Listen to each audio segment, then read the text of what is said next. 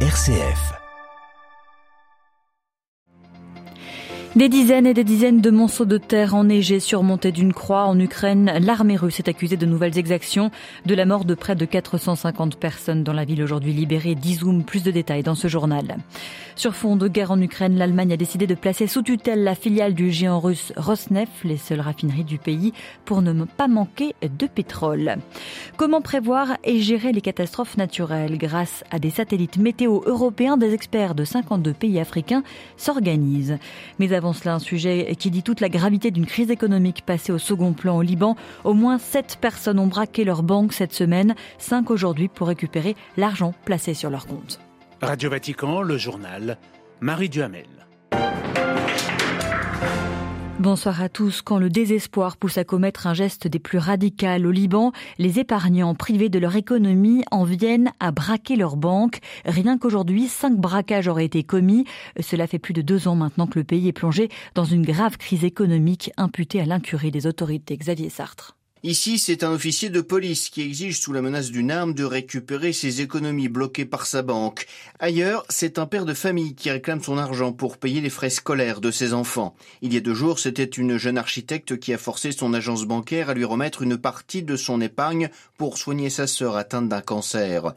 Les épargnants libanais frappés par de lourdes restrictions imposées illégalement par les banques et qui ont vu leurs économies dévalorisées aux deux tiers ont atteint les limites du supportable. Face à l'inaction des tribunaux et au laxisme des autorités, beaucoup ont décidé de se faire justice eux-mêmes, encouragés par des comités de défense des droits des épargnants.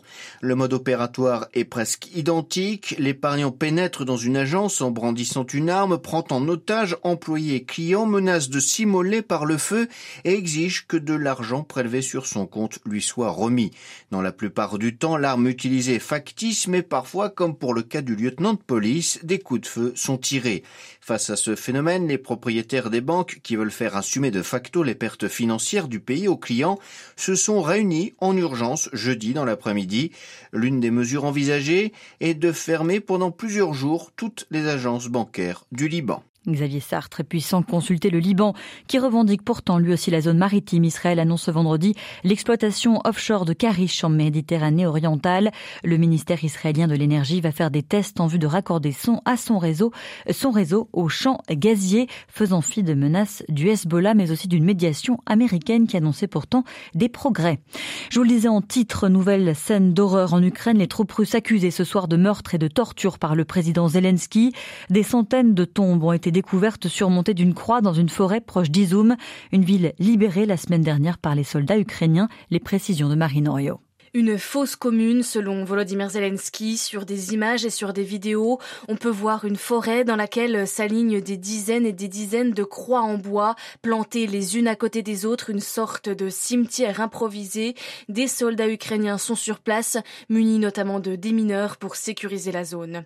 Izium, ville de l'est de l'Ukraine, dans le sud de Kharkiv, comptait 50 000 habitants avant la guerre. Dès le printemps, les combats ont été très meurtriers et la ville a été prise rapidement par les Russes en ont fait une place stratégique pour le ravitaillement de leurs troupes. La ville a donc été occupée pendant cinq mois. Certains craignent que des corps, notamment de civils, soient finalement retrouvés dans toute la ville et les alentours ces prochains jours. À noter que Izium porte évidemment les stigmates des combats, beaucoup de ruines, il n'y a plus d'eau, plus d'électricité, ni gaz, ni réseau. Les habitants qui vivaient terrés ont du mal à croire à la fin des combats. Autre découverte ce vendredi, toujours dans la même zone, mais plus vers Kharkiv, une dizaine de salles de torture que les Russes auraient installées. Les Nations Unies annoncent envoyer au plus vite une équipe sur place. Marine Orio. L'heure n'est pas à la guerre. L'Inde n'a jamais publiquement condamné le conflit en Ukraine, mais son premier ministre Narendra Modi a manifesté micro ouvert son inquiétude aujourd'hui.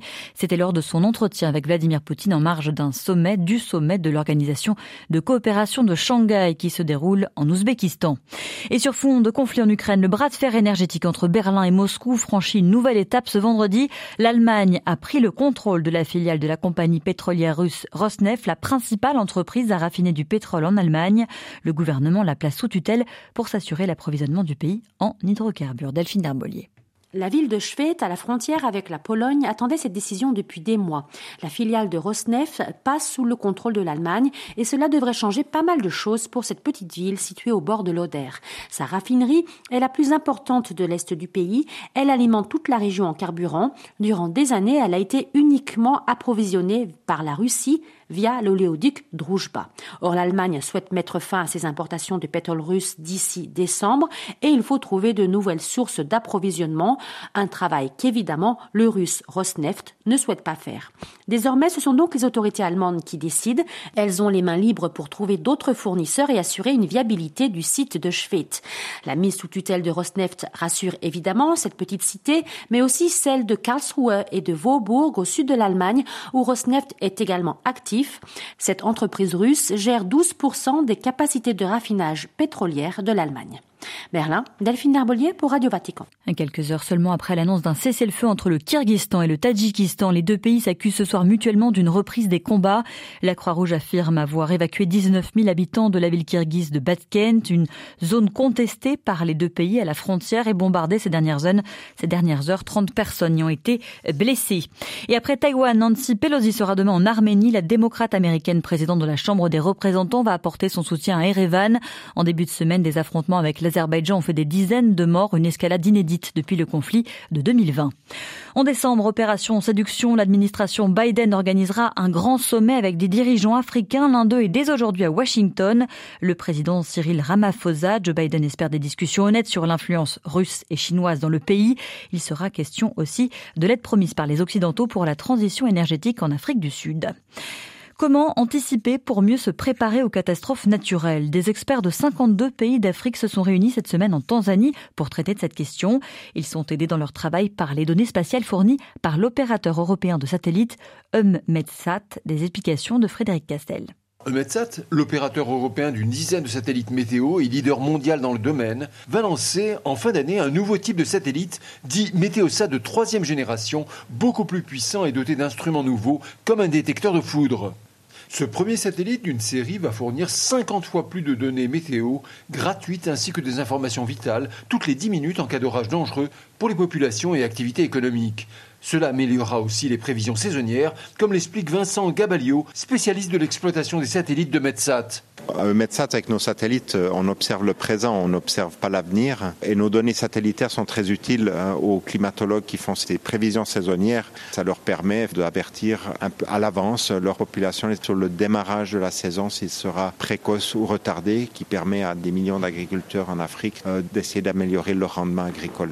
Cette communauté très soudée d'experts africains sont impatients d'utiliser cette troisième génération de satellites offerts par l'Europe pour fournir de meilleures prévisions, plus fiables et plus rapides pour plus d'un milliard d'Africains. Frédéric Castel, à Dar es Salaam pour Radio Vatican. L'Italie, endeuillée par de graves intempéries, au moins 10 personnes ont perdu la vie la nuit dernière après des pluies torrentielles qui ont frappé la raison des marches dans le centre de la péninsule. Quatre personnes sont par ailleurs portées disparues.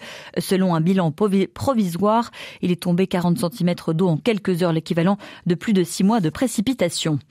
Le nouveau roi d'Angleterre, Charles III, en visite au pays de Galles ce vendredi. Il achève ainsi sa tournée des quatre provinces. À Londres, des dizaines de milliers de Britanniques continuent de faire la queue pour se recueillir devant le cercueil de la reine Elisabeth II. Ces funérailles auront lieu lundi à l'abbaye de Westminster en présence de centaines de présidents et têtes couronnées du monde entier. Monseigneur Paul Gallagher, le secrétaire pour les relations avec les États et les organisations internationales du Saint-Siège, y représentera le pape François. De retour du Kazakhstan, le pape a repris ses activités à Rome, fidèle à sa volonté de réforme de la curie, mais aussi de décentralisation. François a annoncé ce matin la suppression de la fondation Popularum Progressio, sa en un fonds éponyme. Le nouveau fonds est appelé à poursuivre sa mission de charité en faveur des communautés autochtones et afro-descendantes les plus négligées, les plus pauvres d'Amérique latine. Mais il est placé dorénavant sous la responsabilité du CELAM, le Conseil épiscopal latino-américain, le dicaster pour le service du développement humain intégral continuera cependant de l'administrer depuis Rome.